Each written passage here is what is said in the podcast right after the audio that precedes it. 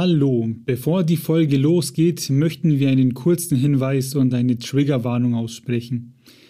In dieser Folge besprechen wir Queerness in der Buchbranche, aber ja, wandern auch gerne in den Alltag und sprechen allgemein darüber. Falsche Bezeichnungen, falsche Verwendung von Bezeichnungen sind keine Absicht und geschehen in keiner böswilligen Motivation. Das merkt man in der Folge und dafür ist sie da zum Lernen. Eine Triggerwarnung müssen wir ebenfalls aussprechen, denn ab Minute 43 ungefähr geht es um sexualisierte Gewalt. Das heißt, bitte passt auf euch auf, wenn ihr die Folge hört, macht soweit ihr könnt, ähm, seid aber eben euch gewahr, dass wir am Ende dann ein bisschen tiefer in die Materie gehen. Ansonsten wünschen wir euch viel Spaß mit dieser Folge. Dann bin ich eben der einzige Mensch, der mein wahres Ich kennt. Das muss reichen.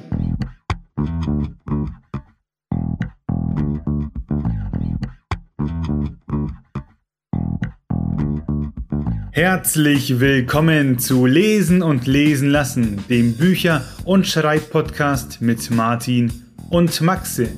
Wir wünschen viel Spaß mit dieser Folge.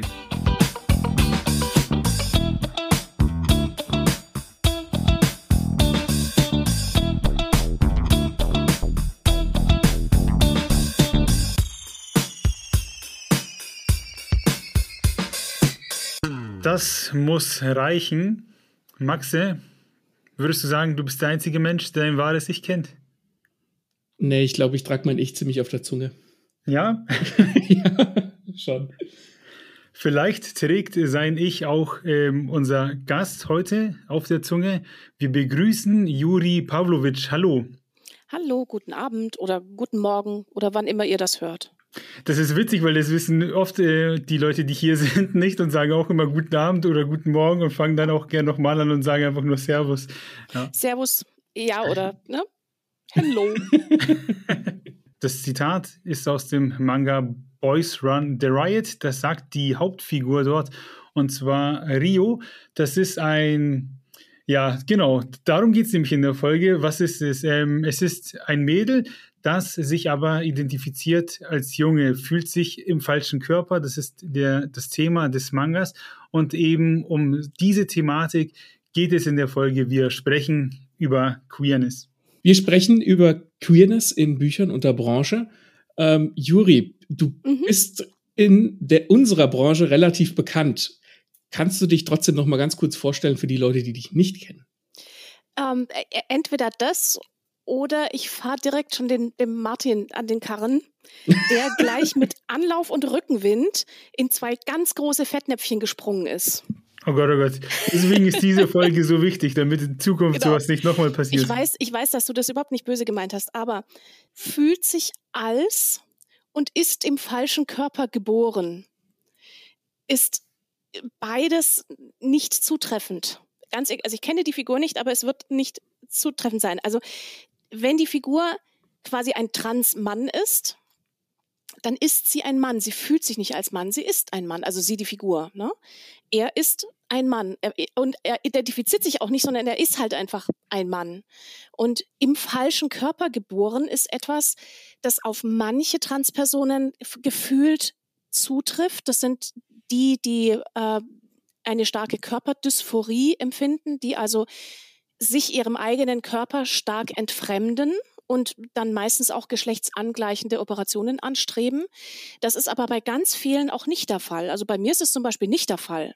Ich habe einen Superkörper. Ne, der hat mich 51 Jahre lang am Leben gehalten, der, hat, der macht alles mit. Ne? Der trägt mich von A nach B, der ermöglicht mir mein Leben und dieser Körper ist nicht falsch. Er wird nur von der Umgebung falsch gelesen. Und ich glaube, jetzt sind wir schon mitten im Thema und ihr wolltet aber eigentlich ganz soft einsteigen, ne? das aber ist ich tatsächlich. Konnte das nicht, ich konnte das nicht ähm, vorbeiziehen lassen, diese Gelegenheit.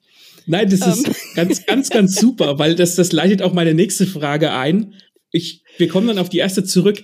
Bezeichnest du dich selbst als queer? Weil das wusste ich, ich meine, wir mhm. kennen uns, aber das wusste ich vorher nicht. Und jetzt dachte ich so, wie, das kannst du ja nicht einfach so aus der Pistole schießen, aber du hast das jetzt selbst angeschnitten. Also bezeichnest du dich selbst als queer? Ja, als Dachbegriff. Also ich, ich bezeichne mich als non-binary oder nicht binär trans. Mhm. Und der äh, Dachbegriff für alle Personen, die in, in irgendeiner Form von der Mehrheit abweichen. Sei das also durch Homosexualität, Transidentität, Asexualität, Aromantik oder sonstige abweichende Lebensweisen sind quasi quer oder queer. Das ist der Sammelbegriff. Mhm. Von daher, ja. also das ist auch wieder ungeheuer individuell. Es gibt bestimmt auch Menschen, die von mir aus schwul sind, aber sagen, ich bin nicht queer. Der Begriff ist nichts für mich. Von daher ist es, also die Frage ist insofern berechtigt, als dass man nicht immer davon ausgehen kann, dass die mhm. Person mhm. das automatisch ist. Da ploppt bei mir schon die erste Frage im Kopf auf. Ich schiebe die jetzt aber zurück. Mach dir eine Notiz. nee, ich habe eine geistige Notiz. Ich frage dich nämlich jetzt nochmal, äh, was machst du? Genau, ich mache Bücher.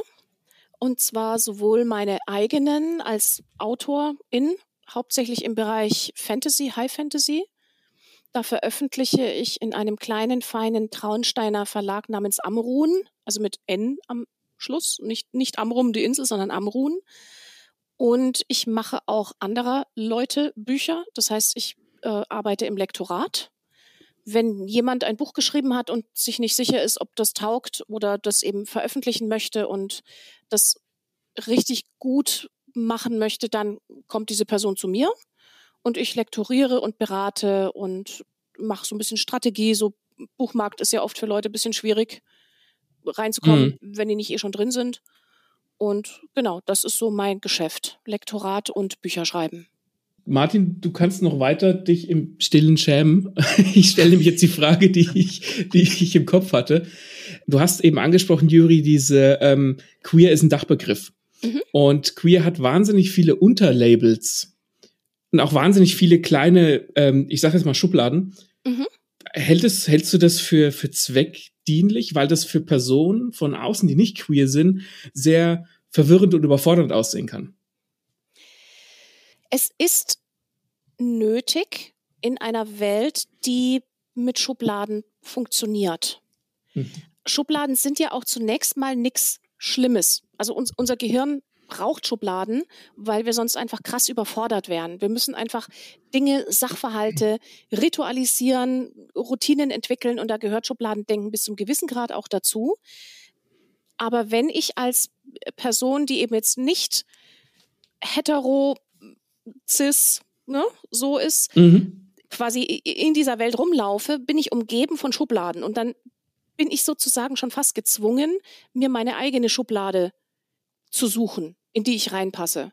Mhm. Und es gibt da eben dann in dem Bereich Leute, die schnell eine Schublade finden, schwule Männer, und es gibt Leute, die ein bisschen länger nach Schubladen suchen weil es halt nicht so auf der Hand liegt oder weil die Schubladen noch nicht so gut gefüllt sind mit Leuten oder die Schubladen auch noch nicht so gut kommuniziert wurden. Also Nicht-Binarität war bis vor, keine Ahnung, zehn Jahren gefühlt, gab es das nicht. Mhm. Also es, es gab es natürlich schon, aber es, es gab kein Wort dafür, es gab keinen Begriff dafür. Und deswegen na, bin ich auch lange rumgelaufen und habe nicht gewusst, was mit mir nicht stimmt weil mir der Begriff für ja. die Schublade gefehlt hat. Und es gibt natürlich auch einen gewissen Spieltrieb, sage ich mal, sozusagen, mhm. okay, wir können jetzt uns Schubladen erfinden, weil die, die, die großen zwei, die es so gibt, Männlein, Weiblein, ne, oder so, heterosexuell, homosexuell, die passen uns nicht. Also machen wir uns, wenn ihr schon wollt, dass wir in Schubladen passen, dann machen wir uns auch unsere eigene Schublade.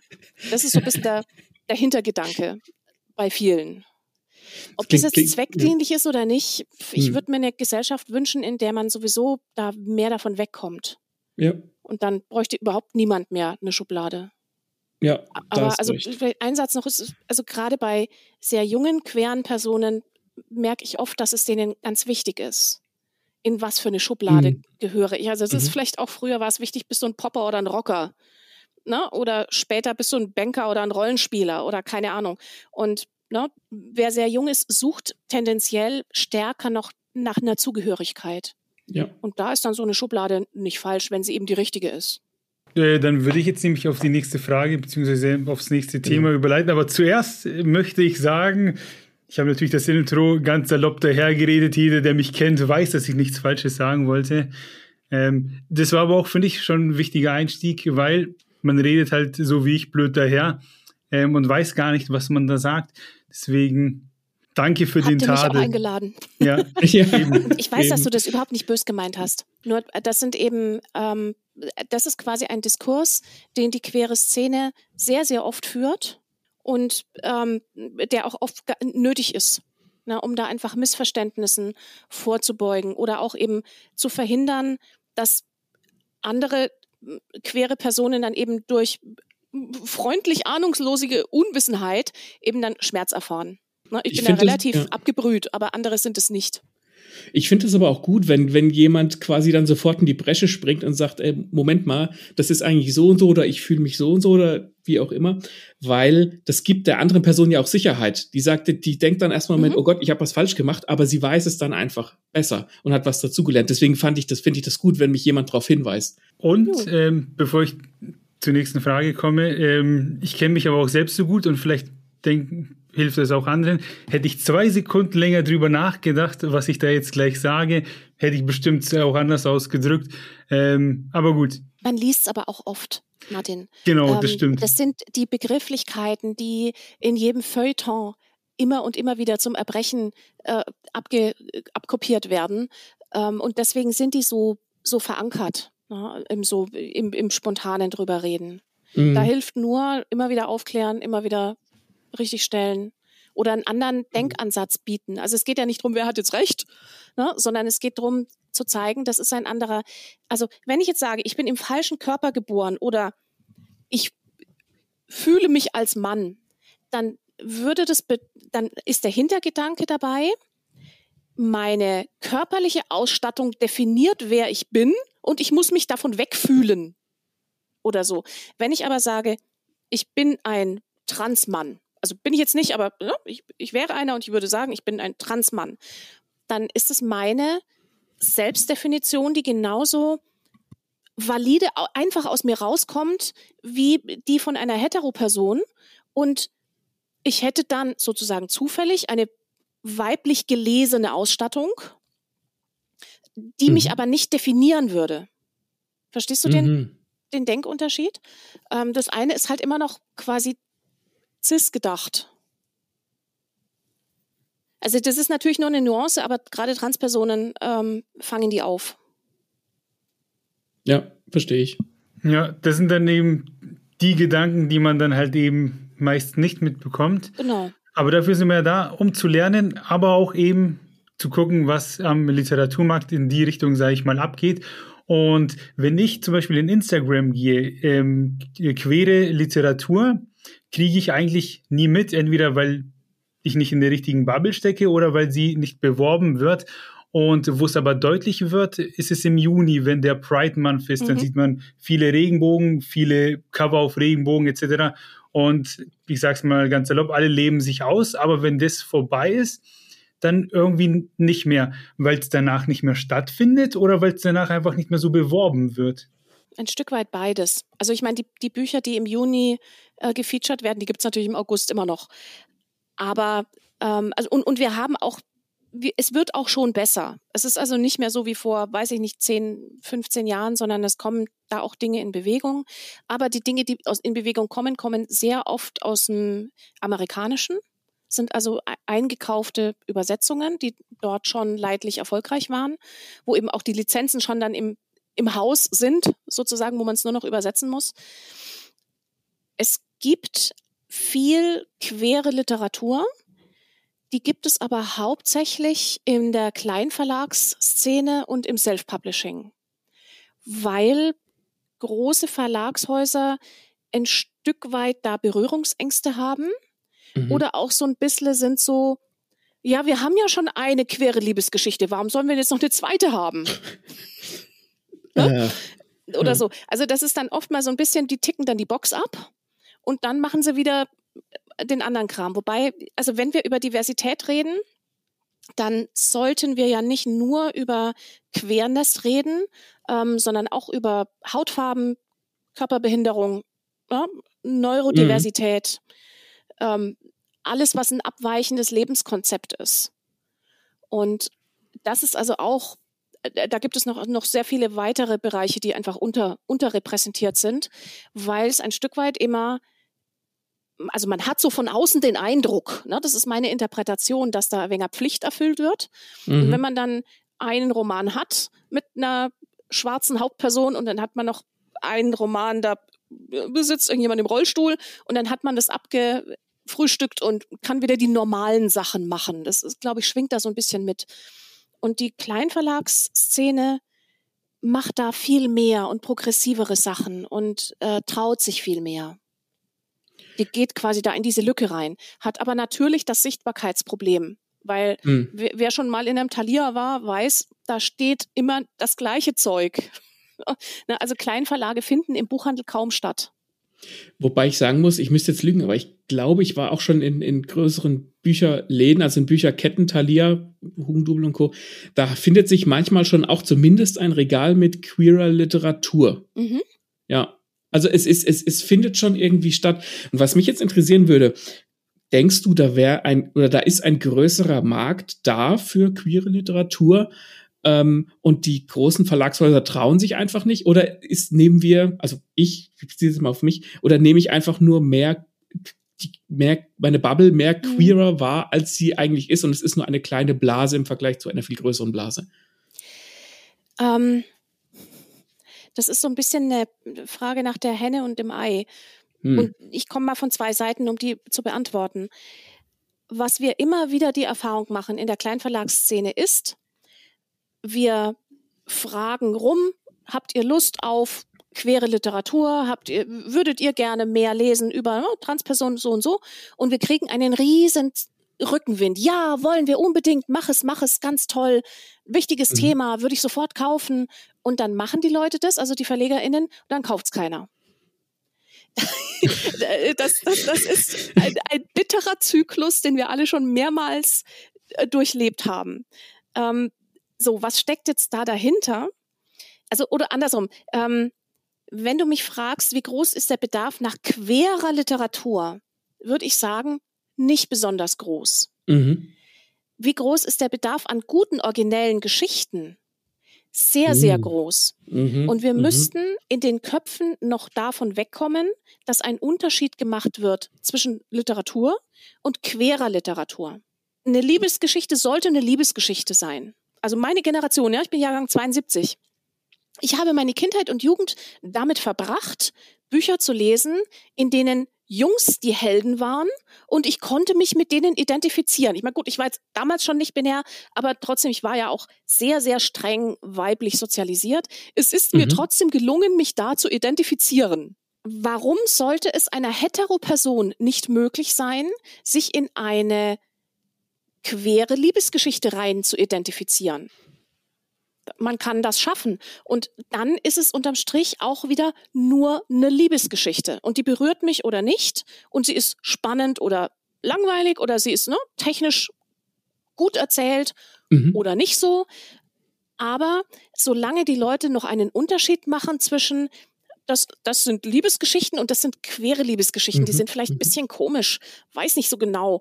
Ähm, vielleicht haben die irgendwie Antennen oder so. Ja, also solange da noch so, so solange das noch so als Aliens wahrgenommen wird, haben wir keinen großen Bedarf, weil die Leute sich nicht rantrauen. Und würde, diese Normalisierung, ja. die ich gerne hätte, schauen wir mal, ob ich die noch erlebe. Ich würde ja? jetzt gerne klatschen, aber dann müsste der Martin schneiden. Weil ich das nämlich ganz genau so empfinde, dass mhm. das, was du jetzt gesagt hast, dass man diesen Unterschied macht. Und ich habe das, meine, meine Frau, die liest gerne ähm, Gay Romance. Mhm. Und ich habe das, ich habe mit ihr schon drüber gesprochen und habe gesagt, ja, aber warum? Warum denn jetzt Gay Romance und warum wird das da auf so ein Podest gehoben? Warum ist das nicht normal? Weil ich, ich bin so erzogen worden. Ähm, Gott sei Dank, ich habe das irgendwie nicht so richtig verstanden. Und in meinen eigenen Büchern oder in meiner eigenen Buchreihe ist die Hauptfigur auch, ich habe ich jetzt nicht als schwul betitelt, aber sie hat eine Beziehung mit einem Mann und für mich war das vollkommen normal und da gibt es auch Figuren, die sind, haben unterschiedliche Hautfarben und es gibt Figuren, die haben Behinderung und ich, ich möchte das auch als völlig normal empfinden, deswegen habe ich gerade inneren Parteitag, als du das eben erzählt hast. ähm, ja, wobei Gay Romance ist nochmal eine ganz andere Kiste. Also zwei Sachen. Erstens, Gay Romance ist im Kern ein Genre, was von Hetero-Frauen für Hetero-Frauen mhm. geschrieben wird, mhm. weil zwei schnucklige Männer besser sind als einer.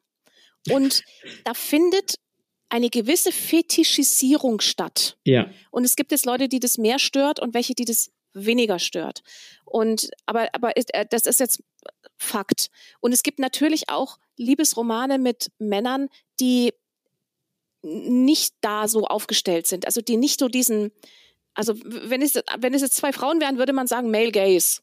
Ne? Also dieser mhm. männliche Blick, der die nicht die Person wahrnimmt, sondern eher so die Fuckability. Ne? Und das ist ja dann, ja. Um, Frauen können das ja auch. Also Frauen können ja auch ein, ein Female Gaze entwickeln auf, auf Männer. Und ich finde das genauso kritisch zu betrachten. Nur weil der Male Gaze eine längere Tradition hat und mit mehr Unterdrückung verbunden ist, ist trotzdem der Female Gaze, also ich habe da auch immer ein Störgefühl. Ähm, also nichts gegen deine Frau, die soll da Spaß dran haben, ne? Aber nee, ähm, ja, ja. Gay Romance ist nicht wirklich in dem Sinne queere Literatur, weil sie auch mit der Lebenswirklichkeit meistens von queeren Personen mhm. herzlich wenig zu tun hat. Und das glaub, andere ist natürlich diese Diskussion, die wir in der Buchbubble immer wieder führen. Ist queere Literatur ein Genre? Mhm.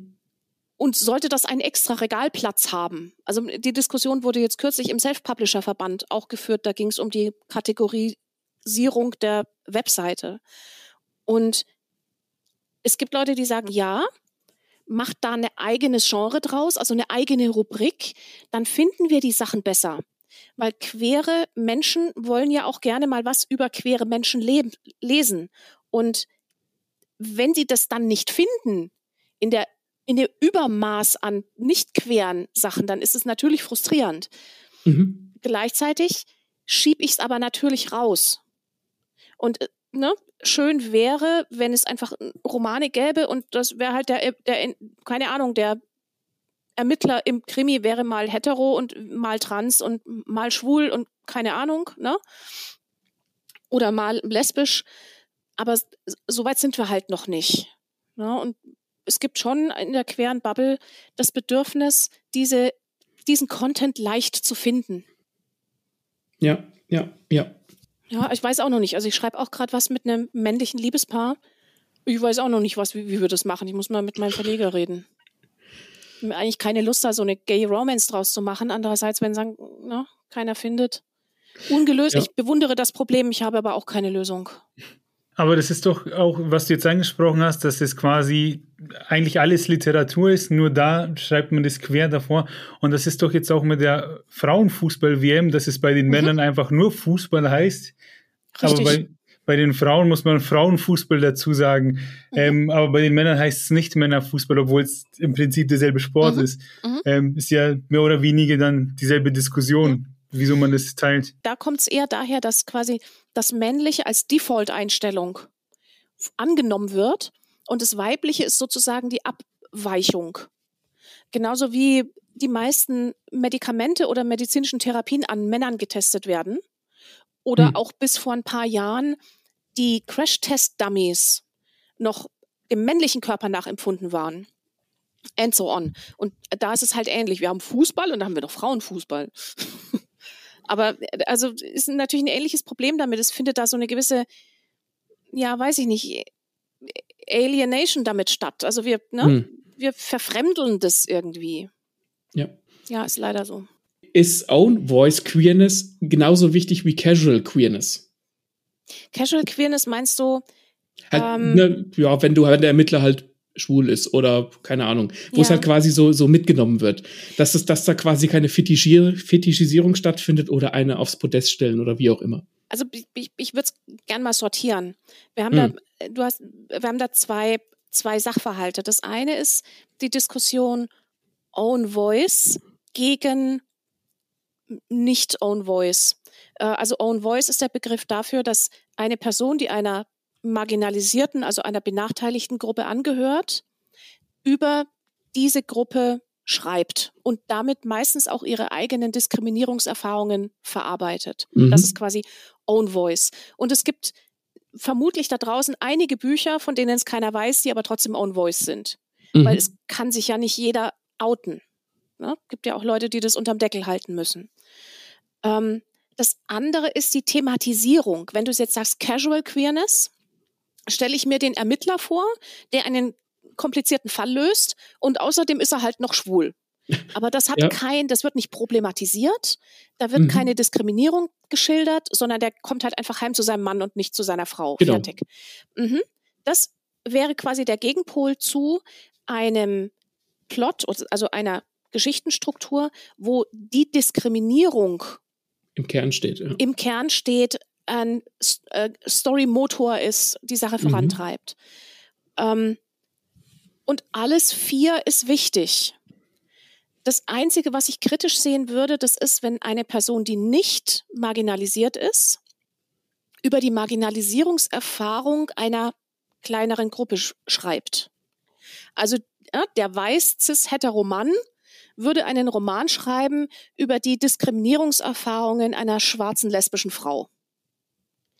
Da würde ich Schmerzen bekommen, weil erstens gl glaube ich, dass es eine gute Chance gibt, dass er das nicht gut recherchiert kriegt. Mhm. Bei allem Bemühen, weil einfach er in diesen Schuhen nie gelaufen ist.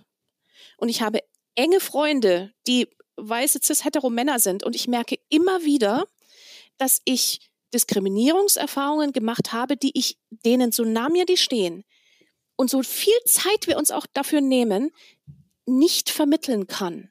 Da gibt mhm. es einen blinden Fleck. Und das zweite Problem ist, wenn ich in dem Beispiel bleibe, dieser, das Buch von diesem cis-hetero-Dude, der über die schwarze Frau geschrieben hat, belegt einen Programmplatz. Dafür mhm. wird ein anderes Buch nicht gedruckt. Und damit hätte schon wieder jemand aus einer privilegierten Gruppe mehr Öffentlichkeit, Sprachrohr, Bühne als jemand aus einer marginalisierten Gruppe.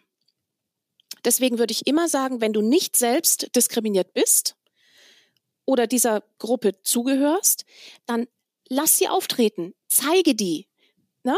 gib ihnen mhm, mhm. Präsenz in deinen Romanen, aber problematisiere es nicht, weil die Diskriminierungserfahrung gehört der diskriminierten Gruppe. Die will, die würde auch gerne darauf verzichten. Das ist jetzt nichts, was man toll findet, ne? Aber mhm, mhm, das kannst du nicht nicht füllen. Ich habe, also darf ich ein konkretes Beispiel bringen oder führt es zu weit? Nee, nee, du, du lass du Ramble okay. ruhig raus.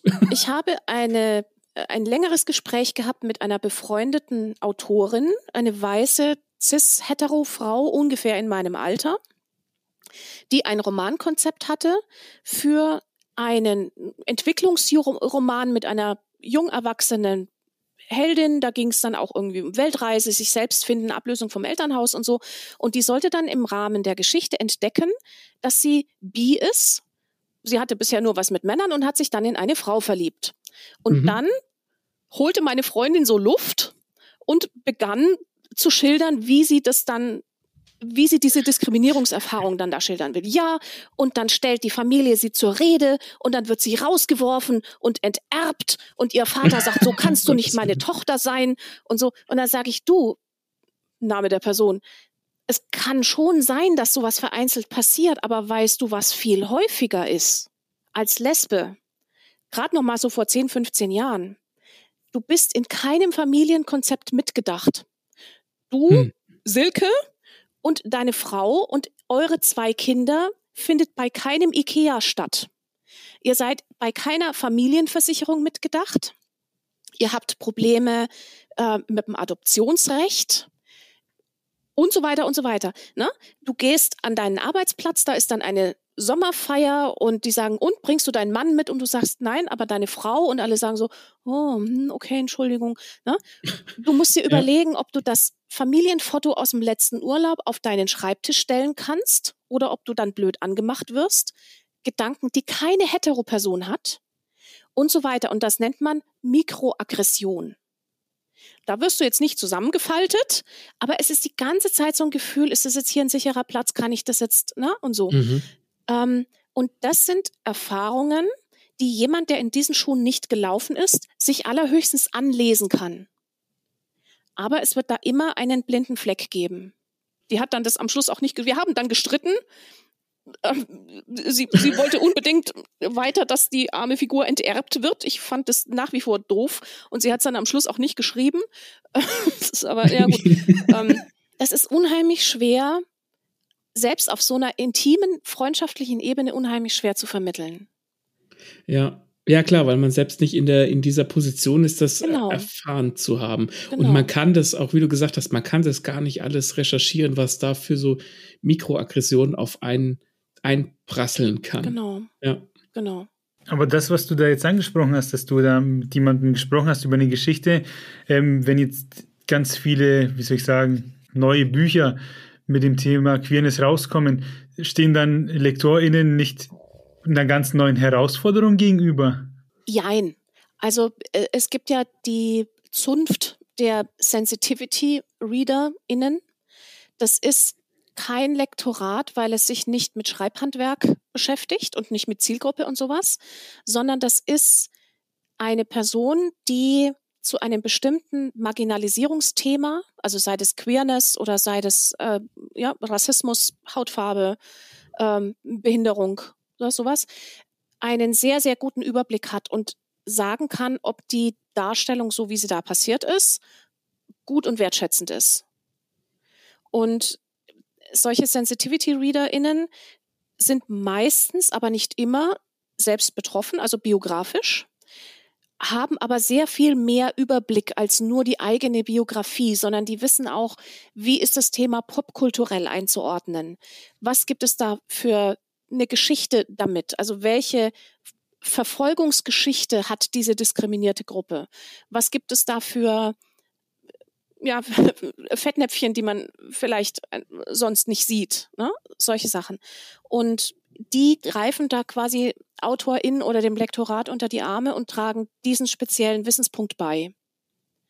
Man ist auch gut beraten, wenn man sowas schreiben will, sich da vielleicht auch im Vorfeld schon mal beraten zu lassen. Sonst muss man vielleicht ganz viel umschreiben. Sollten, also wenn jetzt jemand ein, ein Buch schreibt und er möchte eine queere Figur, sagen wir jetzt ein, ähm, eine homosexuelle Frau, schreiben und möchte der aber einen, ähm, einen Charakter abgeben oder eine, wie, wie, wie, wie sage ich das jetzt, dass es auch für Zuhörer nicht so fremdartig klingt, wenn, wenn Lektoren über solche Sachen reden. Ähm, Moment wenn, wenn man dieser Figur ein Problem andichten will, eben mit der Homosexualität, ähm, sollte man da als Cis-Mann oder Cis-Frau davor scheuen und das nicht schreiben, lieber nicht schreiben oder sollte man es trotzdem versuchen?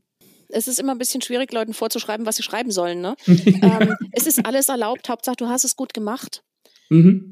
Es zirkelt wieder ein bisschen zu dem, was ich vorhin sagte. Ich würde das nicht, wenn ich nicht betroffen bin von der Marginalisierung, würde ich das nicht ins, Zent in den ins Zentrum meines Romans stellen. Ja, also ich. Juri, würde niemals einen Roman über die Diskriminierungserfahrung einer schwarzen Person schreiben, weil ich bin weiß und diese Diskriminierung habe ich nie erfahren. Ich würde aber durchaus schwarze Personen in meinen Romanen rumlaufen lassen und versuchen, das, was sie ausmacht, wertschätzend zu porträtieren. Das ja. ja. Ich würde aber dann wiederum über diese Textstellen mal jemanden drüber schauen lassen, damit ich nicht versehentlich in ein Fettnäpfchen trete. Weil es gibt, manche Sachen kannst du nicht recherchieren, weil es gar nicht weiß, dass die existieren. Also zum Beispiel ja. die Haarpflege von Menschen mit krausen Haaren, also mit diesen Afrohaaren. Mhm. Das ist eine Wissenschaft für sich. ja, das, gibt ne? spezielle Friseure. Da kannst ja, du nicht total. einfach schlafen weil sonst verfilzt es und dann ist es aber wahrscheinlich auch wieder nicht bei allen so. Also das ist, sobald es da ein bisschen ins Detail geht, würde ich immer jemanden drüber gucken lassen, der, der da Ahnung hat. Wenn es einfach nur eine schwarze Kollegin ist in irgendeinem Büro und die ist durch den Namen zum Beispiel so gecodet oder sie ist als Muslima gecodet oder so und du steigst da nicht in die Tiefe ein, dann denke ich, wird es auch ohne gehen. Mm, Aber je mm, tiefer mm. du da einsteigst, desto sinnvoller ist es mal jemanden drüber gucken zu lassen, der, der echt Ahnung hat. Es ist vielleicht sogar sowieso sinnvoll, da äh, entsprechend jemand, sofern man jemanden kennt, drüber gucken zu lassen. Ähm, weil ich dachte jetzt auch gerade an, an ein zukünftiges Projekt von mir, wo ich dachte, ich würde gern mal eine dunkelhäutige Hauptfigur schreiben, auch noch eine Frau. Ähm, und habe da jetzt gar nicht weiter drüber nachgedacht, weil ich dachte, naja, solange ich jetzt halt nicht diese ähm, speziellen Spezialitäten anspreche, sondern sie halt einfach als ganz normale, gut geschriebene Figur schreibe, sollte mhm. ich ja eigentlich in keine Fettnäpfchen treten können. Dachte ich mir. Nö, in, in wenige. Also, ja. wie gesagt, wenn du da in irgendwelche Detail gehst, dann kann man da mal punktuell entweder sich was anlesen oder jemanden draufschauen lassen. Das kostet dann auch nicht die Welt. Ja, dann ähm, würde ich das Thema aufgreifen mit, mit dem Juni, mit dem Pride Day etc. Mhm. Kann es sein, dass es vielleicht auch, vielleicht siehst du das, weil du besser in der Szene steckst als wir, äh, dass Leute auch solche Trends einfach aufgreifen, um sie, wie soll ich sagen, für die eigenen Zwecke zu verwenden, um da mal einen schnellen Euro zu machen? Merkt seh, man sowas? Sehe ich eher nicht tatsächlich, weil mit Queerness oder überhaupt mit Diversität meistens leider kein schneller Euro zu machen ist. Eine sehr kluge Person in meinem nahen Umfeld hat mal gesagt, wenn du Diversitätsthemen wählst, verschenkst du Reichweite. Hm. Und also, ja, herzlichen Glückwunsch, dass ihr mich eingeladen habt in euren Podcast. Das war schön mit euch. Ähm, nein, es ist tatsächlich so, dass es äh, eher ein Thema ist, was ähm, mehr besprochen wird, als es rezipiert wird. Mhm ja, äh, da, dazu fällt mir eigentlich nur ein zu sagen, da ist mir die Reichweite wurscht, weil das Thema einfach wichtig ist. Mhm. Was ich aber auch noch so ein bisschen ist, ich würde ganz gerne da den Sack noch aufmachen. Wir reden jetzt viel über Quernis, weil ich halt quer bin. Aber wir haben ja auch noch äh, Marginalisierungen wie ähm, Neurodiversität, also ne, ADHS, mhm. Depressionen, Autismus-Spektrum, solche Sachen.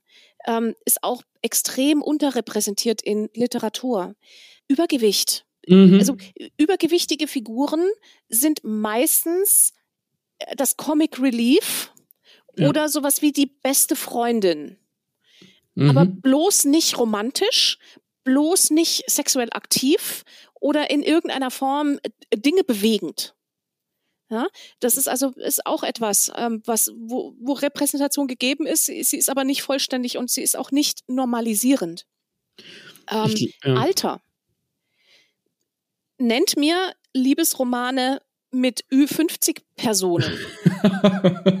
ich glaube, für Liebesromane sind wir generell beide nicht ja. die, ja, die richtigen ja, Spoiler, auch da gibt es, also wenn du über 30 bist, darfst du dich offenbar nicht mehr verlieben. Ja, ja. No? Äh, ich wollte dich nicht unterbrechen, aber ein Beispiel hätte ich, das ist tatsächlich erst einmal passiert, beim dem man es vielleicht nicht erwarten würde, bei Stephen King, Mr. Mhm. Mercedes. Da spielt, da ist die Hauptfigur ein übergewichtiger ähm, Polizist, der schon fast seine Pension antritt und der verliebt sich nochmal und dann gibt es auch eine Sexszene etc. Mhm. Ähm, aber das war auch wirklich das einzige Mal, wo ich sowas gelesen habe. Es ist tatsächlich wirklich selten. Also gerade mit Frauen. Also mir, mir ist jetzt ja die despektierliche Frage auf den Lippen, ob äh, die Person, in die er sich verliebt, auch über 50 und übergewichtig ist. Über 50 glaube ich ja, übergewichtig weiß ich nicht mehr. Hm, also wie auch immer. Ne? Also da, da gelten leider äh, nochmal für Männer andere Regeln als für Frauen. Also Männer dürfen sich auch noch später verlieben, Frauen eher nicht. Ja, vor allem ist, jüngere äh, Frauen dann. Ja. Das sind halt diese sexistischen Grundstrukturen, die wir mhm. zusätzlich noch mhm. haben. Allein aber schon sowas wie also ne, man muss es nicht immer so groß denken. Man muss nicht immer sofort an die lesbische Transfrau im Rollstuhl denken. Äh, denkt mal an Brillenträger Asthmatiker. Auch das ist schon Repräsentation. Ja. Oder ja, macht einen Cast unterschiedlich, dass sie nicht alle immer able-bodied, also vollständig unbehindert sind, Augen wie ein Luchs, ja, Taille wie ein, weiß ich nicht, ähm, ne? Gepaart und so, sondern also, dass man da in einer, in einem Cast, also in einem, im Personal eines Buches, einfach unterschiedliche Lebenswirklichkeiten abdeckt. Alleinerziehende, so viele, ich weiß nicht, zwei Drittel, nee, ein Drittel, die Hälfte, ich habe gerade keine Zahl, schade. Ja, aller Haushalte sind alleinerziehend aber in Büchern kommen die immer nur vor als hat ihr Leben nicht im Griff, alles voll chaotisch, mhm. Wohnung total schmutzig und Kinder irgendwie unerzogen und hat nichts im Griff. Und das ist auch ätzend. Ja? So viele alleinerziehende Personen kriegen, meistens Frauen, kriegen ihr Leben super auf die Reihe. Ja? Und das sind alles so Sachen, wo ich gerne mehr Vielfalt in Romanen. Ich würde mehr Lebenswirklichkeiten gerne sehen. Und da ist eine quere Lebenswirklichkeit nur eine davon. Wie siehst du das dann oder wie, wie ist es dann, wenn wir bestimmte Klischees haben in Büchern, die eben darauf anspielen, wirkt die aktiv gegen Repräsentation? Also eben solche Klischees wie die, ähm, die dicke, lustige Freundin, sage ich jetzt mal. Ist das, ist, ist das sogar schlecht oder ist es einfach nur, man nimmt es einfach schon hin? Also es, es gibt Klischees unterschiedlicher Schädlichkeit. Von, ähm, ich sag mal, harmlos bis hin zu wirklich toxisch. Ein harmloses Klischee wäre zum Beispiel der pünktliche Deutsche. Mhm.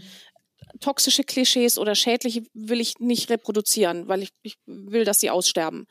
Ähm, die, die dicke, lustige beste Freundin wäre so in der Mitte, würde ich sagen. Mhm. Äh, dicke Personen haben es sicher strichen, immer als diese lustige Person repräsentiert ja. zu werden, weil Dicke sind nicht immer lustig. Na, Dicke haben auch mal einen Scheißtag. Und Dicke sind vor allen Dingen auch Menschen auch mit ne, Leidenschaften, Sehnsüchten, mit einem Sexleben, mit allem. Mhm. Und wenn die quasi dazu, also wenn das Dicksein dazu benutzt wird, damit die Figur runtergedimmt wird in ihrem eigenen Begehren, damit sie als bessere Vorlage für die Heldin dienen kann oder als, mhm. als Canvas, als, ne, als, als mhm. Verstärker für die Heldin, dann ist es immer doof. Das ähm, hast du schön gesagt, ja. ja, ja ansonsten, ja. niemand würde sich aufregen über die lustige Dicke, wenn es auch die dicke Staatsanwältin, die dicke Ermittlerin, weiß ich nicht, den dicken Actionheld und so weiter geben würde. Also ne, schwierig ist es immer dann, wenn alle Repräsentation immer nur das eine, die eine Wirklichkeit darstellt. Ja, oder wenn Schwule immer super gekleidet sind, äh, feminisiert sprechen und den Zeige, den, den, den kleinen Finger abspreizen. Es gibt wahrscheinlich solche. Ich hatte mal einen Friseur, der war so. ja, und das ist kein Witz. Ähm, ich glaube aber, der hat damit gespielt. Ich glaube, das war bei dem ironisch. Aber es gibt auch die anderen. Und, ne, also wir haben ja dadurch, dass wir so wenig Repräsentation haben, fällt es so auf, wenn die schlecht ist oder wenn es immer die gleiche ist. Mhm. Ich, ich, äh, ich kitzel dich an dieser Stelle jetzt mal noch ein bisschen. Martin, ich, äh, ich mache jetzt einfach mal weiter. Martin ähm, geht einfach Kaffee kochen, die Katze streicheln. Nee, ich habe das Mikro immer aus, wenn Gäste da sind, damit äh, keine Hintergrundgeräusche aufgenommen werden. Aber ähm, faszinierend habe ich jetzt immer wieder genickt und festgestellt, ja, das sind alles Sachen, die sind so selbstverständlich, dass man gar nicht mehr drüber nachdenkt. Und genau. so wie du das jetzt aufgezählt hast, habe ich mir gedacht, ja, stimmt. Das sind wirklich irgendwie immer dieselben Klischees, die man mhm. schon kennt. Kann ich, ich würde bestätigen, deswegen Maxi, mach mal. Ich würde da nämlich gerne noch weiter reingehen und wir haben eine, das war letztes Jahr im Sommer, ja. Wir haben eine Folge gemacht, wo wir über das Thema Romance äh, gesprochen haben, also Romance-Bücher und New Adult-Bücher. Und ich habe mir hier eine Frage aufgeschrieben und die habe ich mir ganz bewusst aufgeschrieben. Ähm, toxische Männlichkeit ist immer ein Thema in Romance- mhm. und New Adult-Büchern. Wie wie, wieso werden solche Rollenbilder re reproduziert und teilweise auch rausgefeiert, obwohl wir ganz viele unterschiedliche andere Themen haben könnten, auch in diesen Genres? Mhm, ja, also die Frage hat zwei Ebenen und du korrigierst mich einfach, wenn ich es falsch, wenn ich auf Falsches abziele, was du gar nicht hören wolltest vielleicht. Ähm, warum haben, also erstmal tox toxische Männlichkeit heißt ja letztendlich Männer, die nicht authentisch mit ihren eigenen Gefühlen sind, die sehr stark einem einer sozialen Norm entsprechen, die mhm. eben was von Stärke und Härte und abgekoppelt sein von den eigenen Gefühlen zu tun hat. Und in Romance ist es dann oft so, dass es dann so echte Arschlöcher sind, aber natürlich einen weichen Kern haben. Und dass die Heldin die einzige Person auf der Welt ist, die durch ihr eigenes Leiden diesen Mann dann bekehren kann oder ja. heilen kann. Das sind so diese Mechanismen. Und warum ist sowas ungeheuer erfolgreich? Weil es erfolgreich gemacht wird. Wie dieser Train angefangen hat zu rollen, weiß ich nicht, ehrlich gesagt. Aber solche Bücher verkaufen sich stark und werden deswegen nachgedruckt und dann ist es auch irgendwann mal, wenn du was Neues, du bist im Urlaub, du willst irgendwas lesen, du gehst in den Thalia vor Ort und da liegt das halt, dann kaufst du es halt. Vielleicht würdest mhm. du was anderes kaufen, wenn da was anderes läge. Aber das, das ist, also das ist so die eine Sache. Bücher sind auch immer dann erfolgreich, wenn sie erfolgreich gemacht werden. Und das hat was mit ja. Geld und Werbebudget zu tun. Also du kannst jedes Buch letztendlich zum Spiegel-Bestseller machen. Hat auch Cover, ne? Das muss mhm. bestimmten Regeln folgen. Das muss irgendwie so ein bisschen dunkel sein und wir brauchen einen Sixpack drauf und so. Ja. ähm, warum es viele Frauen, also ich glaube, dass es praktisch ausschließlich Frauen sind, gibt, die das so gerne lesen hat es, es hat eine andere hat eine andere Komponente und ich habe das auch lang nicht verstanden, bis dass ich mal in einem Psychologie-Podcast, wo es überhaupt nicht um Bücher ging, über Vergewaltigungsfantasien was gehört habe. Ja. Also ne, warum Frauen, das manche Frauen das antörend, eine Vergewaltigungsfantasie zu haben. Und die Psychologin sagte, das ist keine Vergewaltigungsfantasie, streng genommen ist das eine Überwältigungsfantasie. Das heißt, die Frau, die sich das vorstellt, ist ja die Regisseurin in diesem Film. Sie mhm. ist zu keinem Zeitpunkt das Opfer. Sie kann alles in diesem Film so redigieren, wie sie das gerne hätte. Und damit ist unausgesprochen auch gemeint, dass dieser Mann immer nur das macht, was die, was die Heldin, also die mhm. ne, genötigte, mhm. vergewaltigte Frau, was sie auch wirklich will. Er ahnt sozusagen das, was die Frau eigentlich will, was sie aber qua sozialer Konventionen oder Erziehungen oder so nicht sagen darf und nimmt der Frau die Verantwortung ab, für ihre eigene Lust oder ihre eigenen Bedürfnisse einzustehen. Und die Frau kann sich quasi einfach zurücklehnen und kann den machen lassen, weil der macht automatisch das Richtige, weil das ist ja eine Fantasie. Ja. Ja. Und genau dieser Mechanismus trifft meines Erachtens auch bei dieser Bad Boy Romance oder bei diesen toxischen Sachen zu. Die Leserin hat es ja komplett in der Hand. Ne? Also das mhm. ist ja auch immer schön beschrieben und hat auch immer ein gutes, in Anführungsstrichen, Ende. Das ist ja nie so dreckig, stinkend, schmerzhaft, furchtbar, traumatisierend, wie das in Wirklichkeit wahrscheinlich ist deswegen, weil Frauen halt immer noch sehr starken sozialen Konventionen unterliegen und die Erfahrung machen im täglichen Leben, dass es wahnsinnig mühsam ist, ihre eigenen Bedürfnisse durchzusetzen und ungeheuer viel Kraft kostet, dass die lehnen sich gern in so eine Fantasie zurück, wo der Mann halt einfach alles übernimmt. Mhm. Das hat, glaube ich, was ungeheuer Entspannendes.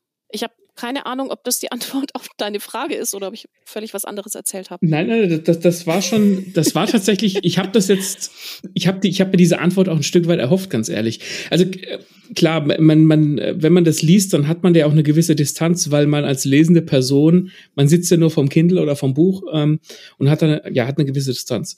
Ähm, ich, es ist aber auch, finde ich, was ganz anderes, wenn das jetzt, ich nehme als Beispiel jetzt wieder meine Frau, die äh, Mitte 30, die steht im Leben, die, die ist verheiratet, die weiß ganz genau, das ist irgendwo nur Unterhaltung. Aber solche Thematiken kommen ja auch in New Adult Büchern dran. Ja. Jetzt ne, nicht in der, vielleicht nicht in dem Detailgrad, aber das sind dann jüngere LeserInnen. Mhm ich, ich finde immer, dass das, das geht so die, auch der Emanzipierung konträr, weil, weil da dann wieder solche Männer und solche Verhaltensweisen gut geheißen werden, selbst ja. wenn es nur in einem Buch ist, aber es als jüngere Person weiß man das vielleicht gar nicht so zu auseinanderzuhalten. Also je, je weniger eigene Erfahrung die Leserin, also biografisch, mit mhm. romantischen mhm. Themen hat, desto schwieriger finde ich das tatsächlich. Wenn die direkt aus dem Reitstall kommt, hatte noch nie einen Freund, fängt gerade an, den Unterschied zwischen Männlein und Weiblein zu begreifen und mhm. festzustellen, dass sie sich eher für Männlein interessiert. Und die fängt dann an, im großen Stil das zu konsumieren, ohne das an der eigenen biografischen Erfahrung messen zu können. Dann kann das tatsächlich erheblich zu Irritationen führen, wenn gleichaltrige Jungs anständig erzogen sind und wertschätzend mit Mädchen umgehen. So wie Max und ich, ja. ja. Zum Beispiel. Gut, ne? Gute also, Kinderstube. Äh, das ist, äh, ich, ich sehe das tatsächlich als problematisch und deswegen kann ich auch das, wenn, wenn erwachsene Leserinnen sagen, ja, wir können doch unterscheiden zwischen, da, dann glaube ich mhm. das sofort. Und auch die 13-Jährige kann unterscheiden, selbstverständlich. Aber auch die 13-Jährige ist, wenn das ein Dauerbeschuss ist und wenn da keine Vielfalt herrscht, irgendwann davon beeinflusst. Es ist erwiesen, dass, also gibt Studien, dass Germany's Next Top Model eine ähm, bereits vorhandene Neigung zu Essstörungen massiv unterstützt. Also jemand, der überhaupt nicht anfällig dafür ist, der wird dadurch nicht essgestört. Aber jemand, der schon so eine leichte Veranlagung hat, wird eindeutig in die Richtung geschoben. Einfach dadurch, dass man es immer und immer wieder anguckt. Also mhm. Bilder und Inhalte machen etwas mit unserem Gehirn. Und je mehr das Gehirn noch in Entwicklung ist, äh, desto empfänglicher ist es für sowas. Deswegen finde ich das tatsächlich schwierig. Was die 35-jährige Silke auf dem Weg zur Arbeit liest, ne, die kann damit schon umgehen. ja, eben, ja, genau. Ja, aber die zwölfjährige Tamara vielleicht nicht. Oder, oder sie denkt, sie könnte es. Ja, es also, beeinflusst einen dann doch äh, ja. subversiv, ja, ja. Genau. Halte ich für ein schwieriges Thema tatsächlich. Was mich noch interessieren würde, wenn man sich mit diesen Begrifflichkeiten, ähm, die wir heute alle in der Folge gehört haben, auseinandersetzen möchte, sich, sich bilden etc., kennst du da Anlaufstellen, Internetseiten oder so? Ähm, einfach, dass man, wie soll ich sagen, wenn man mit dem Thema nichts zu tun hat, aber eben sich weiterbilden möchte, äh, wo kann man sich informieren? Also spontan fällt mir das Querlexikon ein. Das heißt einfach so, man findet das über Google Querlexikon. Das hat ein, in der Zwischenzeit ein sehr großes Glossar, wo man, wo man mal Begriffe nachschlagen kann. Ne? Was ist eigentlich Pan oder was ist der Unterschied zwischen Bi und Pan oder ne, was mhm. ist eigentlich Asexualität oder solche Dinge. Die haben, glaube ich, aber auch einen Blog, wo immer mal so Artikel erscheinen und so. Und die haben auch, soweit ich weiß, eine Linksammlung, wo man dann sich von dort aus ein bisschen weiter weiterklicken kann. Ansonsten gibt es eine turnusmäßig erscheinende Publikation, nennt sich Querwelten. Das ist eine, ein querfeministisches äh, Science-Fiction- und Fantasy-Magazin mit Kurzgeschichten, die so ne, solche Sachen beleuchten, aber auch immer wieder Essays drin. Also über mhm. quere äh, Wirklichkeiten, quasi Lebenswirklichkeiten. Das, das wäre auch zu empfehlen. Querwelten. Das nehme ich in die, in die Shownotes auf, Martin. Mhm. Ich habe noch eine, eine Frage, die ähm, zurück in die, in, in, in die Buchwelt geht. Herrscht für AutorInnen ein gewisser Druck, Queerness oder die Repräsentation in Büchern unterzubringen? Und ich hatte ähm, auch mit einer befreundeten Autorin gesprochen, die sich, äh, die, die sich selbst als pansexuell ähm, geoutet hat, kann sowas auch Outings erzwingen? Also kann das auch einen, einen negativen Effekt auf andere Leute haben? Herrscht der Druck? Nein, ich glaube nicht. Hm, Wenn wir okay. uns mal umgucken, wie viel ähm, Uniform, weiß, hetero, cis, able-bodied äh, Personal in Romanen rumspringt, wo also keine Form der Andersartigkeit auch nur ansatzweise erwähnt wird und es wird alles gedruckt und gekauft. Da herrscht überhaupt kein Druck. Die Diskussion darum wird stärker geführt. Und mhm. in der Buchbubble, also bin ich ja nicht die einzige Person, sondern ein paar andere, aber ich, ich spanne mich auch vor diesen Karren und will diese Diskussion führen. Und will, dass Leute zumindest sich darüber bewusst sind, dass alle in ihrem Roman weiß, cis und hetero sind. Und ich will, dass sie dann diese Entscheidung wenigstens bewusst treffen. Aber ich sehe da nicht, dass da in irgendeiner Form ein, ein Druck herrscht. Hm. Überlege jetzt, ob ich leider sage, aber äh, durch Druck hat ja auch noch nie einer was gerissen. Von daher ist es natürlich nicht leider, sondern es ist Fakt, dass äh, die Mehrheitsgesellschaft auch innerhalb von Romanen immer noch ganz massiv das Sagen hat. Und Outings erzwingen, also mir wäre kein Fall bekannt. Ich kann das natürlich auch aber nicht ausschließen. Es ist natürlich schon so, dass gelegentlich mal diskutiert wird, ist das jetzt ein Own Voice Buch oder nicht? Mhm. Aber nachdem das ja die Verkaufszahlen auch nicht beeinflusst. Und also ich könnte mir jetzt in den, in den allermeisten Fällen nicht vorstellen, dass es ein Vorteil ist. Also wenn ich jetzt bei einer Agentur mich bewerben wollte als Herausgeber in für, weiß ich nicht, eine quere Anthologie oder ein Sachbuch zum Thema mhm. Nicht-Binarität, wäre es natürlich schon sinnvoll, wenn ich kommuniziere, ich bin nicht binär und ich ne, habe mich mhm. damit mhm. auch biografisch beschäftigt. Aber wenn ich mich jetzt, keine Ahnung, bei einer Agentur bewerben würde für Fantasy-Romane, dann wäre das gehupt, geduppt. Das würde niemanden interessieren. Was gewissermaßen ja auch gut ist, damit da nicht irgendeine Benachteiligung eventuell für irgendjemanden genau. äh, herrscht. Genau. Ja. Also das Problem haben wir eher so ein bisschen bei, bei sichtbarer Marginalisierung, dass Verlage dazu tendieren, dann nur eine marginalisierte Person als Autorin quasi ins Portfolio aufzunehmen und dann zu sagen, na, wir haben ja schon eine. Kommt eine zweite ja. schwarze Person, na, wir haben ja schon eine schwarze Autorin. Brauchen wir keine zweite mehr. Ja, oder ist, ja, Person im Rollstuhl oder setzt was äh, ein, was äh, beliebig. Ähm, das ist, Mai, oh also, oh Mai. Mhm, das ist aber erlebte Realität. Das habe ich mir jetzt nicht ausgedacht. Das ist vor das, ein paar Jahren so passiert. Ich, ich, ich weiß nicht. Äh, vielleicht, vielleicht liegt es auch an meiner Kinderstube, aber ich, ich habe zum Beispiel auch noch nie verstanden, wieso ich denn jetzt, wieso man denn jemanden nicht mögen könnte, weil er eine andere Hautfarbe hat. Wieso soll denn jemand, wieso soll denn eine, eine Hautfarbe darüber aussagen, wie gut ein Buch ist, das eine Person geschrieben hat? Ja, ja aber da fällt mir auch nichts ein. Ja, also das ist so ein bisschen dieser Tokenism, ne? Also dass mhm. Verlage dann sagen, schau, wir haben eine behinderte Autorin und eine schwarze Autorin und keine Ahnung, eine nicht-binäre Autorin und schau, wie quer wir sind oder schau, wie divers wir sind. Aber dann ist es auch, das ist so ein bisschen wie, ne, wie nennt sich das? Pride-Washing. Mhm. Ne? So, wir machen einmal irgendwie eine, einen Regenbogen da drauf und damit haben wir dann unsere Schuldigkeit getan. Ja. Ja, also muss man mal im August gucken. Also wer im August noch die Pride-Flagge geflaggt hat, ähm, der meint es wirklich ernst. Da kann ich mal kurz eine, eine, äh, eine Lanze brechen für meinen Arbeitgeber. Also bei GameStar, ich habe jetzt eben geguckt, mittlerweile ist die Pride-Flagge tatsächlich weg, also als Logo bei uns auf der Website, aber die war bis, ich müsste lügen, bis vor wenigen Tagen zumindest noch drauf. Und wenn es nach mir ginge, dann würde die Aber da auch nicht nur, weil bleiben. jemand vergessen hat, die runterzunehmen. Nee, nee, nee, nee. Wir, wir mal wieder dringend die Webseite aktualisieren.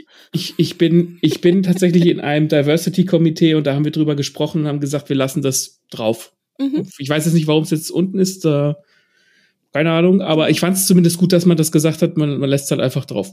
Mhm. Gibt es da eigentlich neben dem Regen, Regenbogen noch andere, wie soll ich sagen, Symbole, die man vielleicht so gar nicht auf dem Schirm hat?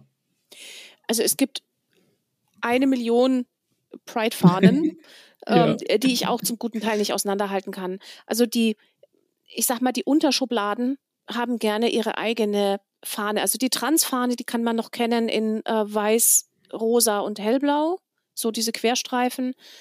Äh, dann gibt es noch die nicht-binäre, die ist, glaube ich, weiß, gelb und lila.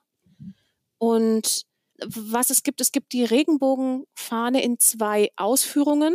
Einmal so als Regenbogen und einmal so äh, mit so mit so einem Eckle, wo dann von links so ein Dreieck reinkommt, was noch schwarz und braun drin hat. Das, das ist eben noch die Inklusive, die darauf hinweisen soll, dass eben nicht nur quasi, dass es nicht nur quere Marginalisierung gibt, sondern eben auch äh, rassistische und dass es ja. durchaus auch intersektional sein kann. Also Intersektionalität heißt, ich gehöre nicht nur einer Minderheit an, sondern zweien und habe mhm. damit mhm. nochmal ganz andere Probleme. Also, ne, das sind dann ganz andere Mischungen. Genau, also das, das wäre so die, ähm, die Farbwahl, die mir da einfällt. Pride and Queerness wird seit Jahren laut und lauter. Und jetzt ist es so, dass bei uns, es war glaube ich die Woche oder letzte Woche, gab's oder gibt es einen Regenbogen-Zebrastreifen in Nürnberg, wo sich natürlich auch wieder ganz viele Leute drüber aufgeregt haben, weil, warum muss das denn sein? Haben wir denn nicht andere Probleme? Juri, glaubst du, dass dieser, dass dieser Backlash auf diese ganzen, auf diese laute Queerness und äh, äh, Prideness erstmal noch größer wird, bevor es dann schlussendlich besser wird? Ich fürchte ja. Also ähm, das, was du als lauter und lauter bezeichnest, das ist tatsächlich so. Das ist das Sichtbarmachen einer Marginalisierung, die eben lang stumm und unausgesprochen gewesen ist. Mhm. Und da hat die Erfindung des Internet sicher massiv dazu beigetragen, dass Gruppen sich verknüpfen können, gemeinsam eben stärker sind, lauter sind und damit eben auch eine gesellschaftliche Diskussion anstoßen können. Und was immer da so ein bisschen der, das Missverständnis ist, wir, also ich sage jetzt mal wir als ne, quasi als, als Überbegriff über marginalisierte Gruppen, wir wollen ja gar nicht was Besonders. Wir wollen mhm. ja nur das gleiche Recht wie andere und ansonsten bitte in Ruhe gelassen werden. Und viel von dieser Diskussion wird uns auch aufgezwungen mhm. von außen. Ich sage nur die Gender-Sternchen-Diskussion. Niemand, der Gender-Sternchen verwendet, will diese Diskussion führen. Aber jedem wird sie immer wieder ans Knie geschraubt von, yeah. von den Gegnern. Und deswegen ist es natürlich so, dass das, das Tragen der Information in die Mitte der Gesellschaft, dass es hier Gruppen gibt, die benachteiligt sind, also auch tatsächlich faktisch benachteiligt sind, Stichwort Adoptionsrecht, ähm, gerade bei lesbischen Paaren, das, das wirkt auf manche Leute aus dem Establishment bedrohlich. Mhm. Und die fühlen sich dann in ihrer Lebenswirklichkeit angegriffen. Das sind dann Menschen, meistens sind es Männer mittleren Alters, Weiße, die es gewohnt sind, immer und überall die Deutungshoheit zu haben. Immer den Ton anzugeben. Die sind gewohnt, dass man ihnen zuhört, wenn sie irgendwo reinkommen wenn sie irgendwo den Mund aufmachen. Ja. Und diese Deutungshoheit wird allein ihnen dadurch genommen, aus ihrem Gefühl heraus, dass es andere Lebenswirklichkeiten gibt. Und das, was jetzt Transpersonen erleben, diesen, diese, diesen massiven Hass, ist das, was in den 70er und 80er Jahren schwule Männer erlebt haben. Und ne, schwule mhm. Männer sind in der Zwischenzeit einigermaßen akzeptiert. Das kannst du sagen. Ne? Bist immer noch weiß und cis und männlich ja, und bist ja. damit die zweit wenigst diskriminierte Gruppe. Und jetzt geht's halt sozusagen dann auf, auf gerade auf Transpersonen, die, die eine ganz vulnerable Gruppe sind, die ganz viele ja, biografische Schwierigkeiten haben und ähm, die sind jetzt so ein bisschen, die kriegen es ab sozusagen. Mhm. Und mhm. ich glaube, dass, dass die den gleichen Weg in Anführungsstrichen gehen müssen, beziehungsweise da muss sich die Gesellschaft auf die gleiche Art nochmal entwickeln, wie Schwule es ja auch in die Akzeptanz geschafft haben. Aber ich bin nicht sicher, ob ich noch jung und frisch genug bin, das noch zu erleben in der Gänze. Also ich, ich fürchte, da muss meine Generation erst aussterben. Ah. Wenn ich mal sehe, in was für einer Lebenswirklichkeit mein Sohn lebt, der ist 20, das ist eine völlig andere. Und ich glaube, wenn der mal 50 ist, dann haben die das wahrscheinlich geschafft. Was können denn Leute wie ich und der Maxe oder alle, die nicht queer sind, ähm, wie kann man sich denn stark machen, dass vielleicht du die, ich nenne es mal die absolute Gleichberechtigung, die ja eigentlich irgendwie Standard sein sollte, dass die erreicht ist. Was kann man denn machen? Weil ich glaube nämlich, dass ich gerne den Fehler mache, dass ich mir denke, ja, ich bin doch tolerant und lebe halt einfach Toleranz vor mich mhm. hin. Ist das denn genug? Also ist es schon mal besser, als scheiße zu sein. ja? Äh, äh, das auf jeden Gut. Fall. Ähm, also ich glaube, eine, eine Erkenntnis, die hier helfen kann, ist, dass es eben noch keine Gleichberechtigung gibt. Und da kannst du noch so sehr, also nicht du, sondern jemand, da kann jemand noch so sehr die Lieb doch wen du willst, Fahne raushängen und Love is Love sagen und so. Das ist eben nicht so. Ja? Frauenpärchen oder auch Männerpärchen müssen heute überlegen, wo sie in der Öffentlichkeit Händchen halten und wo lieber nicht ist ein Gedanke, den kein Heteropaar sich jemals gemacht hat. Also vielleicht sehr, sehr, sehr, sehr viel früher. Aber ne, so, ne, heute mhm. ist es etwas, ja. was homosexuelle Paare täglich erleben und Heteropaare nicht. Deswegen ist es die, dieser, dieser Wunsch nach Gleichberechtigung, der sich in diesem Love is Love zum Beispiel äußert, ist auch immer so ein bisschen der Wunsch, die Probleme nicht zu sehen die marginalisierte Gruppen haben. Und mhm. allein da zu sagen, ich höre den Leuten zu, ich, wenn die sagen, das ist scheiße, ich bin nicht gleichberechtigt, nehme ich das auf als privilegierte Person.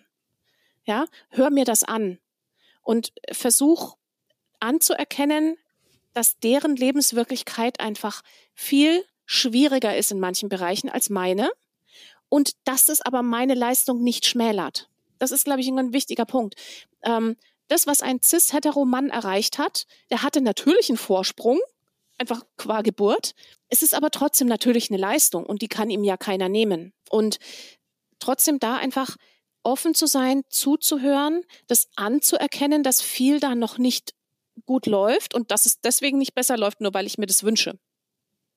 Und natürlich auch, wenn irgendwo Diskriminierung stattfindet, dann einfach ein Ally sein und da einfach verstärken, beispringen, auch mal so eine Erklärung absondern, wenn man merkt, die marginalisierte Person muss es jetzt zum dreitausendsten Mal machen und sie kann einfach nicht mehr. Ne? Also ja. dass dieser Bildungsauftrag, der kann ja manchmal auch wirklich auslaugen. Da dann reingehen, einfach mal das Querlexikon verlinken bei irgendeiner so Diskussion, sagen, nein, lies es einfach hier selber nach oder so. Das, sowas hilft schon sehr. Kauft mehr quere Bücher. Kauft mehr Bücher aus Kleinverlagen. Das hilft auch sehr. Das sind doch schöne Worte zum Schluss, würde ich sagen, oder, Maxi? Ja, ich schreibe lieber, ich will jetzt nicht sagen quere Bücher, aber Bücher mit queren Figuren, weil es mir Spaß macht und weil ich finde, dass sowas auch repräsentiert gehört, selbst wenn ich selbst ein weißer Cis-Mann bin und in einer Hetero-Beziehung lebe, habe ich wahnsinnig Spaß daran, sowas zu schreiben und sowas auch darzustellen, weil ich mir wünsche, dass eine, dass in der Welt viel mehr Gleichberechtigung für alle herrscht. Ganz egal, welcher Couleur und welcher Behinderung und welcher Sexualität. Hast du schön gesagt, Maxe. Dankeschön. Wir bedanken uns vielmals, dass du dir die Zeit äh, genommen hast, äh, heute hier zu sein. Das war, wie soll ich sagen, ich, ich habe mich, glaube ich, nach einer Folge noch nie so erzogen gefühlt. Oh Gott. Ähm, es war aber auch wichtig, weil wie, das war, was ich auch zum Schluss gesagt habe. Ich denke immer so, ja, man ist halt so tolerant. Ich denke mir, ja, ne, Love is Love, sollen die halt machen. Ich habe nichts dagegen.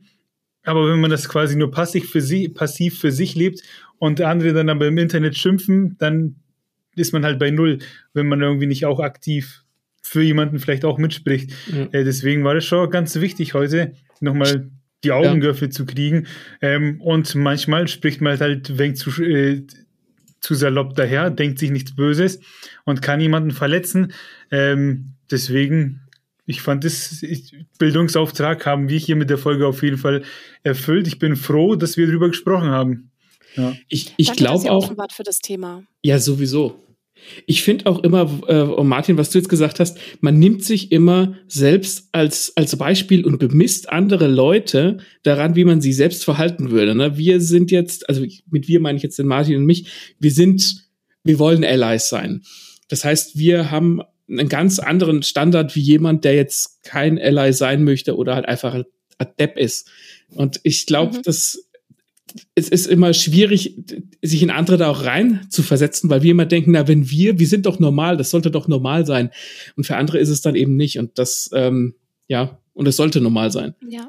Ja, aber ihr seid nicht normal. Ihr seid als weiße Männer die privilegierteste Gruppe. Ich komme nochmal auf den Punkt zurück. Euch hört man zu, wenn ihr in einen Raum reinkommt. Und deswegen seid ihr letztendlich die wertvollsten Allies, die die queere Szene haben kann, weil man euch zuhört. Ohne solche Allies wird es auch langfristig nicht gehen. Weil äh, das ist ja eine marginalisierte Gruppe, ist ja deswegen marginalisiert, weil man ihr nicht zuhört und weil man sie an den Rand drückt. Ja, und deswegen ist so, so eine Solidarität auch wirklich, wirklich wichtig und kann auch wirklich was bewegen. Dann bin ich ein stolzer Ally auch weiterhin. Ja, ja. Sehr gut. Juri, wenn man mehr von dir und deiner Arbeit erfahren möchte, wo findet man dich und wo kann man sich eben informieren? Also über meine Lektoratstätigkeit kann man sich informieren auf www.textehexe.com. Das ist meine kleine Firma mit meinen wunderbaren Kolleginnen. Und wenn man mal ein Buch aus einem Kleinverlag lesen will, unter anderem auch meine Bücher, ich schreibe sehr viel gegen toxische Männlichkeit an, dann könnt ihr auf amrun-verlag.de gehen und dort gucken, was es da so gibt. Es Gibt viel Fantastik, gibt aber auch äh, Romance, Liebesromane, quere Sachen. amrun-verlag.de Nehme ich in die Show Notes. Das wären die zwei Sachen. Auf jeden Fall auschecken. Und Max, jetzt bist du dran. Wann können die Leute die nächste Folge auschecken? Ähm, die nächste Folge kommt am 11.10. Sehr gut. Und bis dahin, ihr kennt's, wir freuen uns über Feedback aller Art, über Kommentare, Sterne bei Spotify, Amazon Music, ähm, Apple Podcast und, und, und. Klicken, liken, folgen. Das gibt uns Power für mehr, für gerne auch mehr solcher Folgen. Ähm, und deswegen hören wir uns auch beim nächsten Mal. Bis denn. Tschüss. Danke, Juri. Gerne. Das ist jetzt ein bisschen Freestyle, weil wir haben keine Anekdote für diese Folge vorbereitet. Ähm, was aber wichtig ist, haben wir gelernt, sich zu unterstützen, Toleranz und ähm, ja, einfach füreinander da zu sein.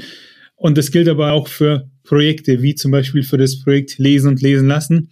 Und deswegen möchten wir die Chance ergreifen und auch einfach mal Danke sagen an alle, die uns unterstützen. Ja, das gilt an die, geht an die, das klingt immer so doof, Martin, wenn man sagt, die Fans da draußen.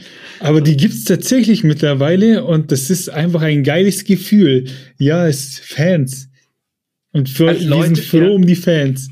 Ja. Leute, die halt hinkommen und sagen, oh Mann, geil, eine neue Folge lesen und lesen lassen. Und das seid tatsächlich ihr, die hier zuhören und das, das ist ein super Gefühl. Vielen Dank.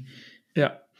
Deswegen, äh, danke geht raus an, an euch die immer fleißig reinklicken und zuhören und supporten und bei den Gewinnspielen mitmachen und kommentieren ähm, und mit uns interagieren.